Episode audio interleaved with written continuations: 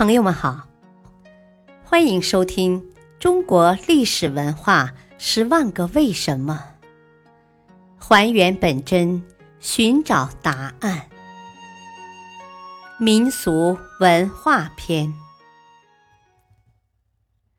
蒙古包有什么特点？蒙古包是由陶脑、乌奶、哈纳、粘墙和门组成的。桃脑是指天窗，位于蒙古包顶中央。天窗的粘顶与夜间压盖，白昼是冷热情况揭开。粘顶四周都有扣绳，可依方向而调整。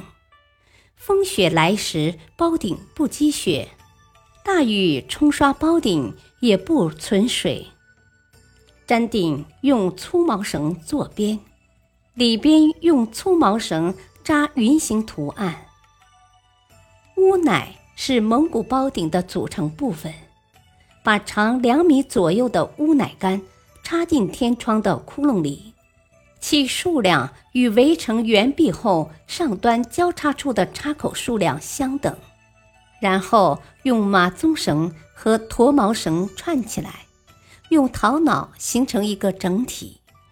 哈纳。即蒙古包的伞形骨架，它是由交叉形式组合做成墙壁用的结构片，多用柳条编制，像伞架一样舒卷自如。最后在哈纳外边盖上羊毛毡，加以封闭。蒙古包的门一律向东开，这样可以躲避西北风。古代的游牧民族都有以日出方向为吉祥的传统，这个风俗为北方游牧民族所共有。蒙古包大致可以分为三种：一是转移式蒙古包，它与固定式蒙古包一样，用毛毡做屋盖和屋墙，其构造、形状、大小。及屋内的格局也相同。转移蒙古包与固定蒙古包的主要区别是，其支架不必永久性的固定，院内不必用木山围绕，包内的装潢也比较粗糙。二就是固定蒙古包，毡屋周围的土地必须杂实。院内要用木山围绕，包内的装潢也较为讲究。第三种是古代的沃尔朵，沃尔朵又称金殿、金帐，即宫帐，是一种极富表现力的创造。宫帐的造型与蒙古包略有区别，它的架子是在固定污泥的矿状木头上。